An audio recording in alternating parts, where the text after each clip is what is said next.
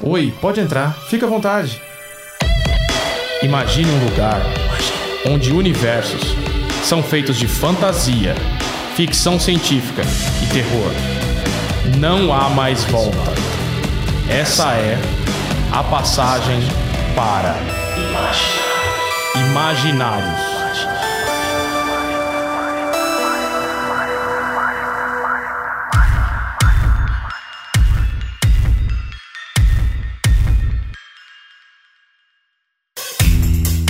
Galera, beleza? Eu sou o Rafael Fernandes, esse é mais um Imaginários, o podcast da editora Draco. Isso mesmo, e o último do ano de 2021. Sobrevivemos e estamos aqui pra contar como é que foi. E aí, Eric, tá bem? Tudo bem, tudo bem. Terminando este ano que foi muito desafiador, desafiador demais, mas orgulhoso de tudo que a gente conseguiu realizar e fazer em 2021. Sim, um ano onde os fracos não têm vez, hein? Bom, aqui a gente aproveitou, né? Se vai ser o último episódio, pra gente falar de uma coisa que tá engasgada, que a gente não conseguiu lidar quando foi preciso, que é o nosso aniversário, né, Eric? Pois é, a editora fez 12 anos agora, em 28 de novembro. É, desde 2009, a Draco tá, tem sempre publicado literatura e quadrinhos originais e exclusivos. E não conseguimos nem fazer um post de aniversário, nada para comemorar. A gente achou que simplesmente um post seria muito pouco, a gente queria fazer alguma promoção, algum evento legal. Como não rolou, porque a gente tinha muitos projetos que precisavam estar no mercado. A gente já tinha é, uma série de coisas planejadas, teve um monte de contratempo no começo do ano e as coisas acabaram se acumulando nesse segundo semestre. Então a gente tomou a difícil decisão de concentrar nos projetos e aí com isso honrar os compromissos dos nossos autores com a gente e do nosso público que tem apoiado e ajudado os projetos a saírem cada vez mais seguros, né, do papel. A gente tem feito as campanhas de financiamento coletivo que têm sido essenciais para manter é, a gente poder trabalhar com um projeto gráfico mais trabalhado, acabamentos mais bonitos, coisas que deixam o livro mais agradável, a experiência da leitura fica melhor. Isso tudo a gente preferiu honrar. Vamos colocar essa energia nas pessoas que fazem o nosso trabalho, né? São os nossos autores e os nossos leitores que nos apoiam a cada projeto. É, mas não significa que a gente não vai falar nada. Por isso que a gente aproveitou, fez esse podcast aqui de saideira, né? Que a gente já é o tradicional podcast de fim de ano aí. A gente vai comentar de tudo que a gente produziu esse ano para ver que no fim a gente de certa forma comemorou aí os 12 anos da Draco com uma produção muito vasta aí e diversa de obras das mais curiosas qualidades, gêneros, formatos e públicos e tal. Então a gente fez um trabalho aí bem completo esse ano. Acho que a gente fez um tour aí por um monte de caminhos que a gente é, acredita que, que é a Draco, né? E tô nessa. Então, cara, vamos começar o seguinte. Eu queria falar primeiro da exceção, Eric. Dois projetos que não estiveram no Catarse, já que todo o resto esteve no Catarse. A gente fala desses dois e depois a gente entra nos projetos do Catarse mês a mês aqui até o final do ano. Beleza. Tudo bem, vamos nessa. Então, pra começar, eu queria falar do, de um negócio aí que pra mim foi uma surpresa, né? O, o Max havia feito o Catarse dele individualmente, Max Andrade, né? E depois ele veio conversar com a gente que queria fazer esse material pela Draco. Fiquei muito feliz, é um cara muito próximo da gente aqui, um autor que a gente publicou a obra mais longa dele na íntegra, né? Fez todo um trabalho aí, de, pegou, pegamos os dois primeiros volumes aí prontos, mas editamos eles, chegamos ao seis, chegamos ao sétimo, que é o especial. Falando de Tools Challenge, mas a gente veio falar de Juquinha. E aí, Eric, como é que foi lançar o Juquinha? Ah, foi demais, cara. Não sei se cabe a comparação, mas pelo menos para mim, quando eu li, né, quando eu tive a experiência do livro completo, era como se eu estivesse lendo um menino maluquinho em mangá de 2021. Era o mesmo tipo de, de, de trip, né? De mexer com a cabeça do moleque, brincar com a fantasia, brincar ao mesmo tempo com as dores e as dúvidas de ser criança. E é um gibi que, que mexeu muito comigo, foi bem especial. E um projeto muito bonito, muito cheio de, de sentimento aí que o Max idealizou e construiu e fez acontecer, né? Porque toda a campanha, todo o público que acompanha o Max é, fez um, um projeto maravilhoso e pra gente foi um orgulhaço poder publicar, é, estampar com o nosso selo e ter dentro da casa uma obra que tenho muito orgulho mesmo. É, e ele. O que eu gosto do Juquinha, né? Juquinha, o solitário acidente da matéria, é que de uma vez só ele paga duas dívidas que ele tem com o próprio passado, né? O lado emo dele, que ele ainda não tinha aflorado totalmente na história. Acho que essa aqui é indiscutível, que esse, esse lado emo tá aqui presente, que se coloca de uma maneira muito saudável, muito divertida. E o outro é o lado fã de quadrinho experimental nacional, que eu sei que ele gosta de vários caras como eu aí. Então tá sempre procurando referências entre autores obscuros do quadrinho nacional e piriri pororó. E que aí chegou o momento dele mostrar a versão dele, né? Ele gosta de Gerlach, ele gosta de. Ah, toda uma geração aí que temos de, de quadrinistas que buscam uma estética diferente, que buscam uma, mudar a linguagem. E ele faz isso no Juquinha, começa com uma história em quadrinhos para Instagram, né? Acho bom a gente colocar, né, dessa maneira. E o formato, um quadro por página, acabou indo também pro material impresso. E ficou muito bacana, capa dura, cheio dos Gary, né?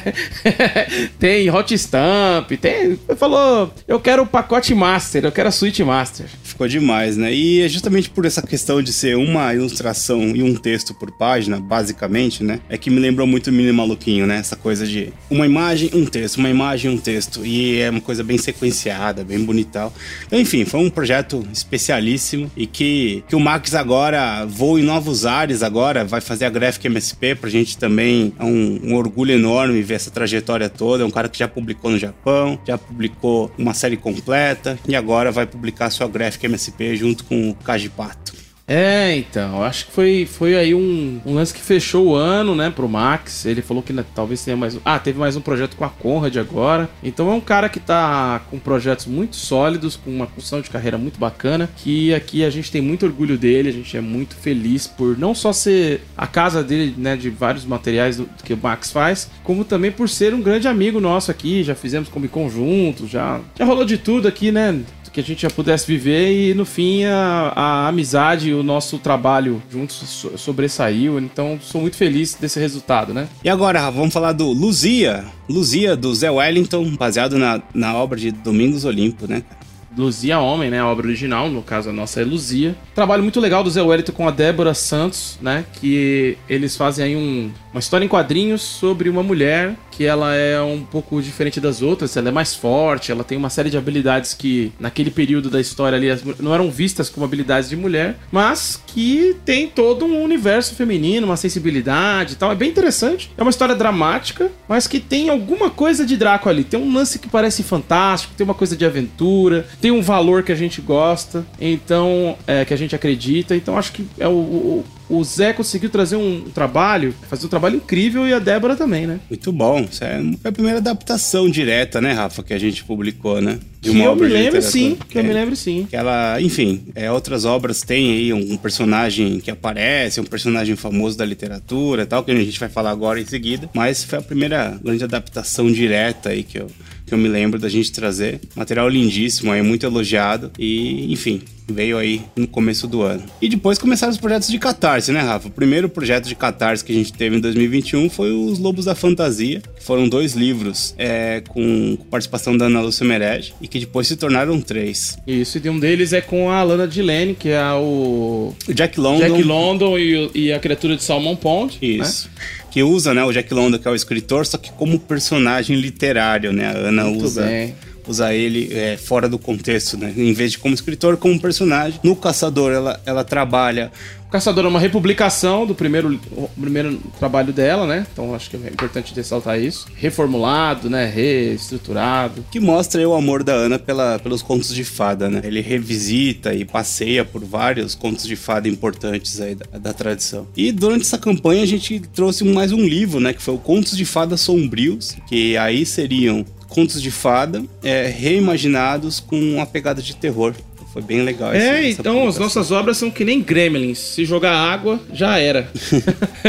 Apoiou muito, deu sucesso. A gente já teve 400% né, da financiada. Né? Foi uma, uma, campanha bem legal. Um livro de fantasia que a gente estava abrindo o ano com ele, foi muito bom começar com esse livro. Aí na sequência veio o nosso projeto ousado, né, Eric? Que a gente tá planejando ele há dois anos. Sim. E acabou hoje, né, que a gente tá gravando, é o, é o dia que a gente subiu a última campanha e tá naquele momento de caramba, finalmente chegamos ao final dessa história, que é a coleção Dragão Negro, né? Sim, a coleção Dragão Negro reúne seis autores diferentes, cada um deles contando uma, uma noveleta aí de horror, todos com acabamento luxuoso, com ilustrações, com todo um cuidado gráfico, que foi conquistado na primeira campanha. A primeira campanha, com um grande sucesso que ela teve, foi uma campanha que a gente atingiu 958% da meta, possibilitou que todos os livros da coleção tivessem capa dura, fitilho, o projeto gráfico estava estabelecido. Então, depois da Paula, a gente teve. Vou falar aqui no, dos, dos outros meses, Rafa, depois você faz. Você, depois você pode apresentar pula. algo. Pode ser? Pode, pode falar de todos. Então, o primeiro foi o da Paula Feb, né? O Carniça, foi em março a campanha, a gente entregou em abril. Depois veio Claro Escuro, Claro Escuro de Oscar Nestares, que foi a campanha em maio, entrega em junho, mês 6. É, depois veio o, o Dedo da Santa, do Jaime Azevedo, a campanha foi no mês 7, né? Mês de julho, e foi entregue o produto em agosto. Quarto livro foi O Receptáculo, da Larissa Prado, foi uma campanha em outubro. Só que este atrasou a impressão, a parte do, da, da, impressão atrasou e conseguimos enviar agora no começo de dezembro. O quinto projeto é, acabou a campanha. É, a campanha foi durante o mês de novembro. Foi o, o que se esconde nas estrelas de Marcelo Augusto Galvão. E por último, hoje, na última campanha do ano, a gente colocou Estação das Moscas de Cirilo S. Lemos que fecha aí a coleção Dragão Negro. E esse vai ser entregue também em 2022, assim como o volume 5. Fala um pouquinho, Rafa, você como grande idealizador desse projeto, você é sempre o cara que vem com as ideias mais loucas e eu tento fazer isso virar realidade. Eu sou um grande fã de terror, né? É o gênero que eu mais gosto. E curiosamente, era uma coisa que eu sempre falava pro Eric, poxa, que ele tivesse mais literatura de terror. No quadrinho a gente conseguiu colocar várias coisas e tal. Mas a literatura de horror na Drácula tem uma, um gap aí, né? Um espaço. E aí tive essa ideia, né? Tava lendo um monte de coisa e fui juntando ali um Dream Team na minha cabeça. Falei com os autores, falei com o Eric. E aí a gente pensou em fazer uma coleção. O nome surgiu num papo comigo com o Eric. Que aí o Eric já pirou, fez o logotipo. E a gente tá, tá, foi trabalhando aos pedaços, né? Vamos dizer assim. E aí, no fim, era um projeto que reunia um monte de pessoas que eu acredito que são as, algumas das melhores da literatura de horror do Brasil, né? Aqui a gente é muito rico de terror, então tem muitos autores, né? Muitas autoras. A gente reuniu seis que a gente gosta bastante, que tem uma afinidade com a gente. E construiu aí uma coleção que eu considero aí o grande feito de 2021 da Draco. Foi construir um, um, um projeto que é igual uma assinatura de banca de jornal, né? O cara podia pegar todos os volumes logo de cara e só ficar recebendo, né? E foi uma proposta ousada para nós. A gente não. Demorou até pra gente entender como aplicar lá dentro do, do, do Catarse, se ia ser um Catarse assinatura, se ia ser um Catarse normal, se ia ser várias campanhas. A gente acabou optando por várias campanhas. E então ela foi muito bem. Se somar todas as campanhas, certamente é a nossa campanha mais bem sucedida de todos os tempos, né? E aí fica esse, esse pensamento aí. O que, que vem depois, né? Então, se vocês gostam desse material, acho que adquirir lá no nosso site. Ele não vai ser vendido na, nas livrarias por enquanto, pelo menos não nesse formato de luxo e tal. A gente tá, vai vender no nosso site e vamos continuar publicando aí é, histórias de horror com mais presença daqui para frente, né? Acho que era, era a ideia inicial foi trazer esse sabor de terror, de pós-terror, pós né? Que o pessoal é, erroneamente criou esse termo, mas esse cinema novo de terror, a literatura de terror clássico para Draco também. Muito bom. Isso aí, tá aí a Dragão Negro, um grande. Foi um projeto mais ousado, mas ao mesmo tempo que trouxe mais, mais alegria pra gente em termos de resultado e de execução. Como execução foi um puta desafio. Esse negócio de você ter um livro aí com data marcada, ter que sair e tal. Tanto que a gente cometeu aí o primeiro atraso agora, no, no quarto livro, que foi realmente uma questão gráfica, teve problemas aí com, com vendavais, teve problema aí na produção, no nosso parceiro no Rio Grande do Sul, e por conta disso a gente atrasou, mas enfim, toda a parte de produção editorial a gente conseguiu fazer dentro do, do cronograma, e foi uma vitória de planejamento e execução, né? A gente ficou bem orgulhoso de conseguir fazer esse projeto acontecer. E 2022 podem esperar mais coisas assim. A gente gostou bastante de fazer e acho que tem tudo a ver com, com a cara da Draco. Que mais, Rafa, a gente fez em 2021? Aí na sequência, né? Na sequência dessas. Fizemos duas campanhas de Dragão Negro seguidas. Na sequência, lá para junho, a gente fez Sombras e Ecos, terceiro romance do J.M. Beraldo, da série que ele constrói aí fantasia usando referências de povos não óbvios europeus, né? Então, de vez de ir naquela coisa elfos europeus, aquela coisa toda Tolkien, ele vai buscar em outras regiões do mundo, né? Do nosso mundo real influências para construir mundos fantásticos, né? Então, no caso do Sombras e Ecos, são os povos, os mitos dos povos do Himalaia e da Polinésia. Um trabalho bem é interessante, bem fora da, da casinha, né? E foi muito legal, porque ele, como é o terceiro livro, né? Antes veio Império de Diamante e O Último Refúgio. Este livro também contou com a publicação do livro de contos, Oceano dos Mil Deuses, que reúne vários contos publicados pelo Beraldo em coletâneas, na Draco ou fora, dentro deste universo. E também contou com um apoio e uma adesão muito grande do pessoal do RPG. Teve aventura jogada ao vivo lá com o pessoal do Dungeon Master. É, é, foi, foi um trabalho, um projeto muito bacana. Fiquei muito contente aí de ver o resultado também. E com isso a gente conseguiu colocar um livro do Beraldo, mais um livro do Beraldo no mercado. Ah, sim, é o grande Wagner aí, obrigado aí do Dungeon Masterclass, grande amigo meu aí que desenrolou, né, cara? Desenrolou, importante. Foi demais. Na sequência do Sombras e Ecos, aí vem um, um, projeto meu de julho, encerrado em julho, na verdade, né? Tô lendo aqui do, na lista, na verdade, o do Sombras e Ecos é antes, né? Ele foi encerrado em julho. Foi erro meu aí, desculpa, Eric. O Olho de Vidro também é aí do, da sequência do começo do ano, né? Então, um projeto de quadrinhos atrelado a um projeto de audiojogo, né? Audiodrama gamificado. A gente fez em conjunto com a Rede Geek. E, e esse projeto é um projeto que surgiu no final de 2020, né? E que foi muito rápido, assim, escrevi rapidamente, já começou a ser produzido. A gente lançou ele em. Acho que foi em maio, Eric. E ele terminou em julho. E aí o Olho de Vidro te, te, é uma história curta que se passa num Brasil cyberpunk, um personagem principal que é o Bidu, que é um grande trapaceiro clássico brasileiro, né? Um Pedro Malazar artes da vida, uma coisa assim. Só que num universo cyberpunk. E ficou muito bonito, com uma arte incrível aqui do Victor Widergrum. E que desenha pra caramba, fez um trampo muito legal. A gente até bateu meta pra caramba aqui, conseguiu que ele fosse colorido, né? Então foi bem legal essa, esse projeto. Foi com pôster, né? Foi com todo um tratamento que merece, né? E aí provavelmente vai virar uma série de, de, historinhas curtas. E aí vai ser bem legal de fazer. Foi, foi, teve um grande número de apoiadores, né? Quase 500%. Então foi bem legal. Foi um projeto pessoal meu, assim, que foi um prazer realizar. E aí, em seguida, a gente teve o projeto Como Sobreviver à Covid-19 e seus amigos do cearense cartunista Guabiras. Conta um pouquinho, Rafa, desse, desse processo aí. Um trabalho que vem de uma situação duríssima aí, que a gente tá vivenciando ainda, né? Que é o final agora. Estamos no final da pandemia, eu acredito. Mas o Guabiras, ele, ele passou uns perrengues aí por conta do coronavírus. É, a gente lançou em, agosto, mas é um projeto que a gente trabalhou por uns dois ou três meses. Um quadrinho que se chama aí Como Sobreviver a Covid, né? Como disse o Eric. E seus amigos do Guabiras. Guabiras pegou Covid no começo desse ano, né? E ficou mal, ficou internado uns 10 dias dias, né? Ficou com muito medo de não sobreviver, né? Lidou com uma porrada de coisa pesada, né? Ficou com sequela,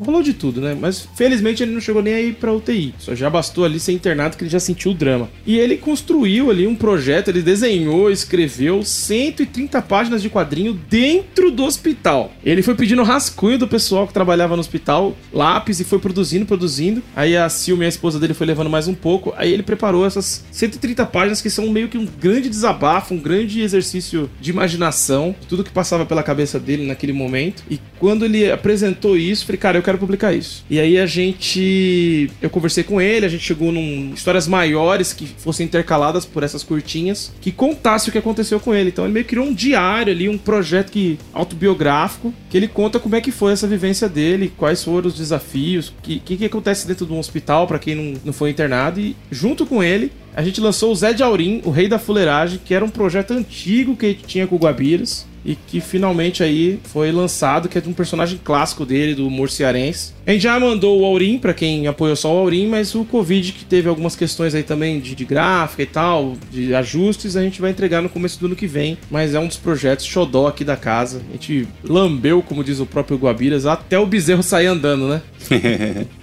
Agora, próximo projeto que a gente quer falar é, é o segundo maior projeto do ano, né? Que é o Astrum Argentum de Aleister Crowley, que era um projeto que a gente tinha também bastante. Estávamos muito ansiosos por trazer esse projeto à vida. É, que seria a continuação da coleção Escritores Malditos, que começou com Delirium Tremens de Edgar Allan Poe. E o Astrum Argentum ele saiu também com outro produto atrelado a ele, que foi Babylon, As Mulheres Escarlate. Rafa, quer falar um pouquinho do projeto, dos dois projetos? O Astrum Argento também é um projeto antigo que a gente já vinha desenvolvendo aí aos pouquinhos, que amadureceu durante o ano de 2020 fechamos agora em 2021, traz oito histórias inspiradas na obra e na vida do mago, do ocultista e figura curiosa e maluca do Aleister Crowley, né? E a gente fez um trabalho pensando em agradar tanto quem manja muito de magia e ocultismo, como quem só tem um interesse mesmo nisso e que gosta de histórias de suspense, terror e crime. Então ficou bem balanceado, bem divertido. A grande surpresa até para nós foi a Babylon nasceu ali meio da construção do projeto, que era uma série de histórias que usavam a Mulher Escarlate como personagem personagem principal ou tinha uma referência forte. A gente queria usar vários temas dentro do Crowley. E aí foi, pensei, vou fazer aqui um puxadinho. E acabou que esse puxadinho virou a grande, né? Um, um projeto praticamente feito só por mulheres e o David Arievilo. E que conta aí séries de histórias desse ponto de vista do sagrado feminino. Que ficou muito bacana, histórias muito bonitas com Roberta Cine, Camila Suzuki. Tem uma galera aí legal que produziu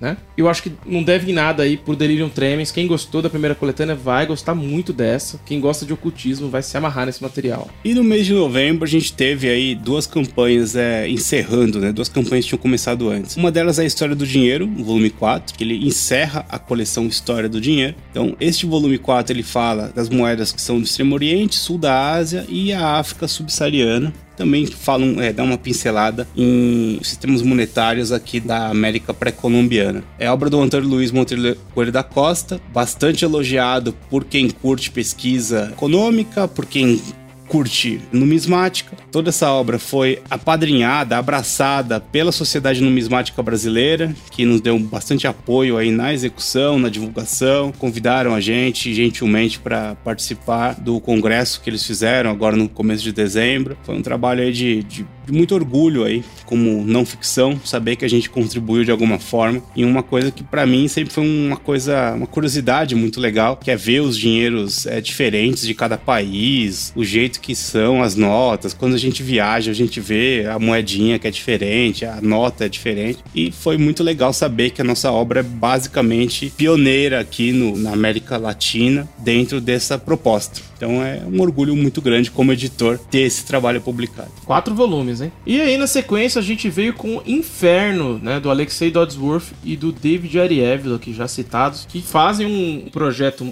no mesmo formato e tamanho ali do Olho de Vidro, né? Que a gente vai acabar transformando numa série de histórias curtas, então ano que vem vocês já se preparem. E Inferno conta uma, é uma continuação, olha só, de Inferno de Dante, mas trazendo esse inferno para o mundo atual, né? Como seriam os círculos do inferno se Dante tivesse visitado o inferno hoje, né? Uma sátira, né? Com uma porrada de questões políticas, da sociedade e tudo mais, que acho que é um dos projetos também de melhor sucesso aí, que teve mais de 400 apoios. Para um projeto de quadrinho barato, foi muito bem recebido e a gente curtiu bastante fazer. A arte tá incrível, assim. Cada página que a gente recebe aqui, a gente tem uma síncope, né? Ele tá para sair no ano que vem, né? Tá sendo desenhado agora. A gente gente aproveitou aí os 700 anos da, da morte do, do Dante Alighieri para fazer uma homenagem e ficou bem legal. E o próximo lançamento a ser citado é a primeira graphic novel que sai da nossa coleção das cores do horror, que é Demônios da Goetia, Despertar de Cthulhu e O Rei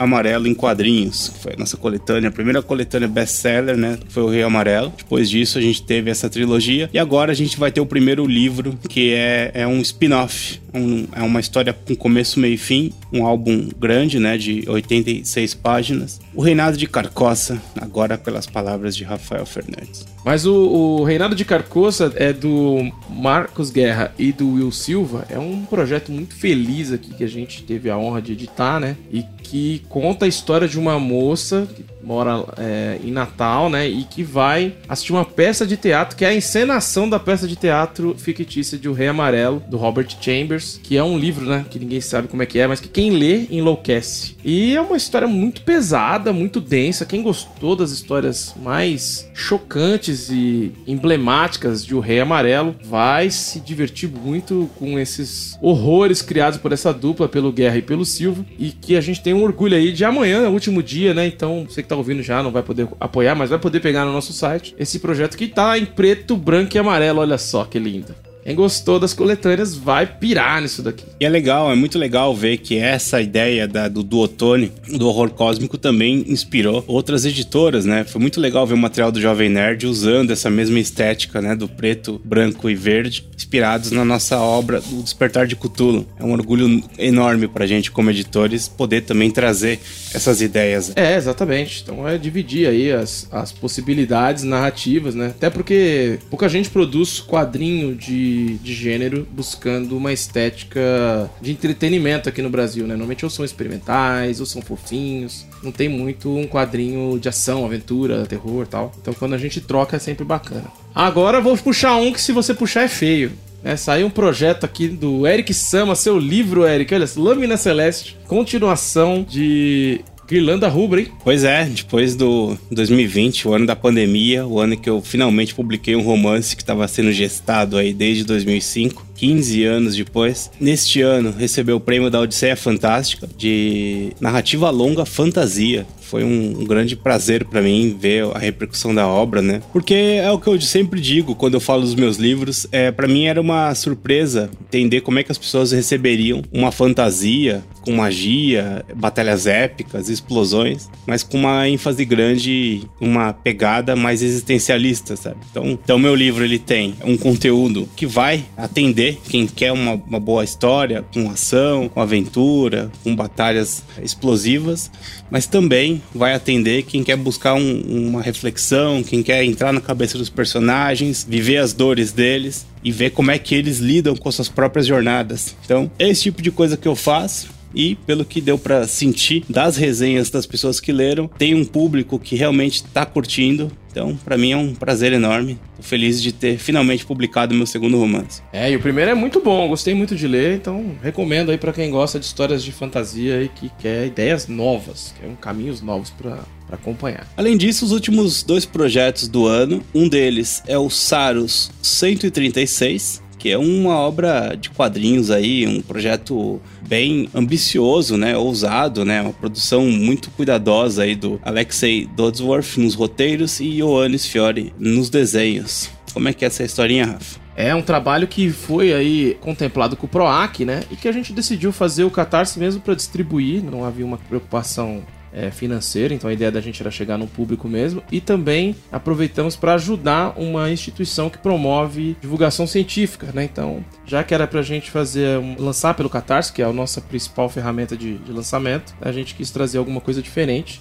E, e, e tá lá na campanha, quem, quem apoiou pôde colaborar aí com, com a divulgação científica. Saros é uma história muito interessante, porque ela mistura astrofísica, viagem no tempo e quatro pessoas, quatro personagens, estão afastados pelo tempo e pelo espaço, mas que de alguma maneira vão ser responsáveis por salvar a humanidade do seu fim. Né? Então, um trabalho aí que tem tudo a ver com o que a gente tem é, vivido hoje, na, nas discussões de hoje, né, sobre sustentabilidade, sobre é, o futuro do, da humanidade, do planeta. Tá nesse material do Saros 136 do, do Alexei e do Ioannis, que recomendo aí a leitura para todo mundo. Baita projeto que tem um acabamento incrível, né, com capa de acetato impresso, capa dura e todos os opcionais de fábrica, igual o Juquinha, né? A gente não poupou aí trava elétrica, a gente não deixou nada pra você instalar depois.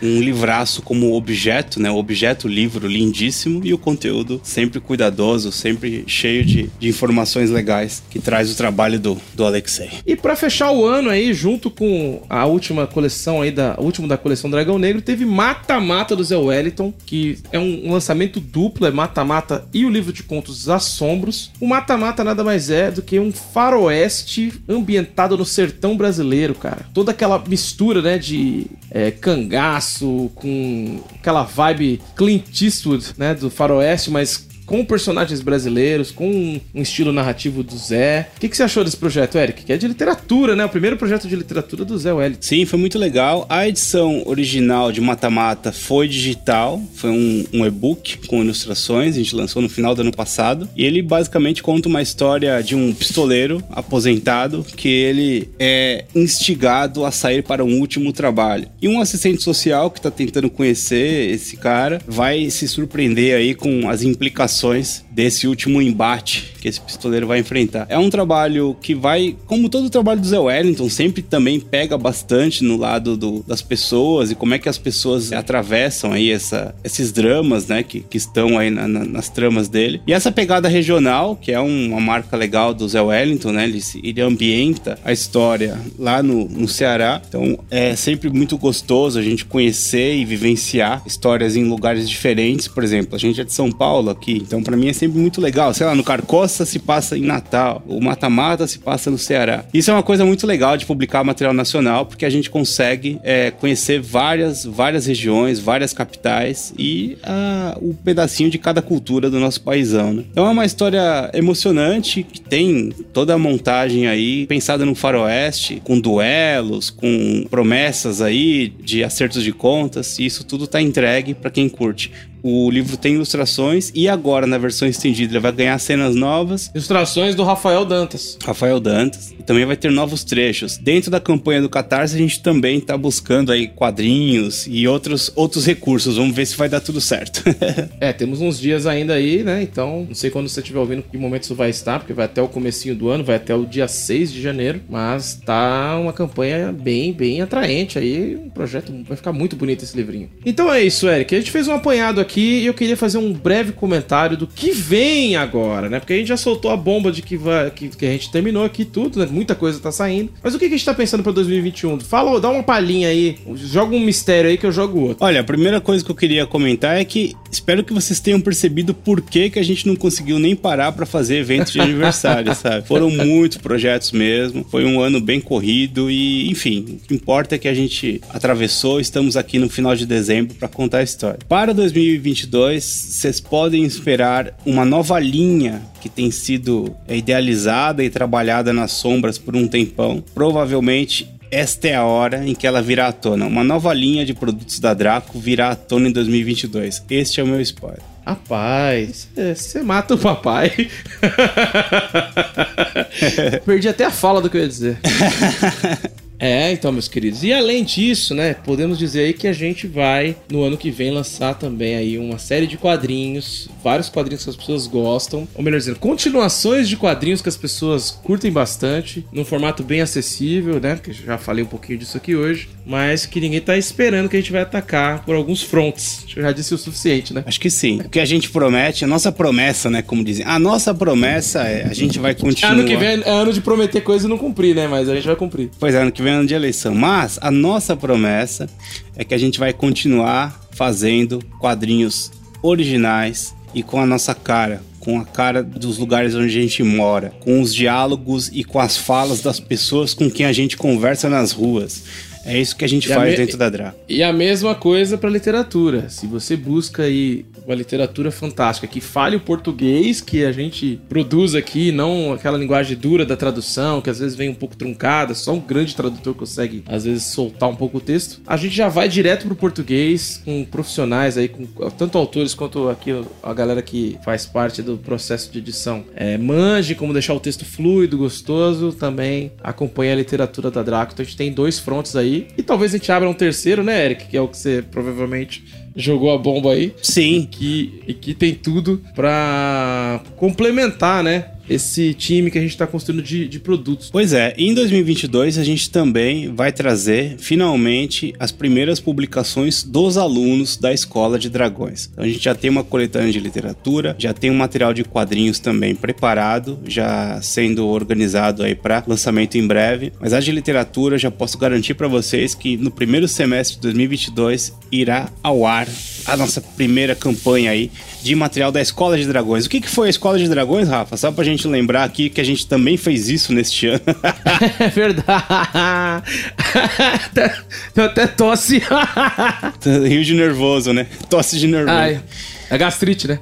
então, em, em 2021 a gente lançou a Escola de Dragões, que é o nosso curso de escrita e, ou melhor, de criação, né? Que já, já ultrapassou a escrita. Tem os meus cursos de roteiro para quadrinhos e o curso de. Os cursos que o Eric fez o primeiro, mas vamos produzir outros. De literatura, de escrita literária do Eric, né? E a gente pegou a galera que fez os cursos e vai montar publicações com eles. Então daqui pra frente a nossa peneira, se você tá ouvindo, ah, eu quero ser autor da Draco, autora da Draco, o melhor caminho é fazer um curso com a gente, até para entender o que a gente tá procurando e você preparar um trabalho já adequado para ser selecionado. Só pra fechar também, Eric, antes que, que eu me esqueça disso, esse podcast vai mudar, né? A gente vai mudar o estilo de fazer esse podcast. Pois é, a gente terminando hoje a segunda temporada do Imaginários, vocês podem contar que vão continuar ouvindo a gente falar sobre contação de histórias, sobre as coisas que a gente gosta, mas de um jeito que a gente acha que tem tudo a ver com a vida criativa, com o que as pessoas buscam para poder se expressar, para poder contar suas próprias histórias. Agora, no podcast Imaginários, você vai acompanhar a nossa leitura de histórias da cultura pop, que a gente gosta, sempre com uma análise do ponto de vista de quem cria histórias também. Uns dois exemplos bacanas de podcast que já estão alinhados a isso é o podcast do Round Six e qual é o outro, Eric? E no Parasita, né, que a gente, que a gente também trabalhou uma análise em cima da, da narrativa. Curiosamente, duas obras coreanas, mas a gente pretende fazer literatura, quadrinhos, games e sempre atrelando aí ao que a gente já está ensinando e trocando com os alunos da escola de dragões. Então a gente vai formar aí, você que tá ouvindo vai, vai se divertir, a gente vai falar de cultura pop, mas também vai falar sobre contar histórias usando esse, esse espaço que a gente tem aqui, né? Que vai ser também pros alunos. É isso aí.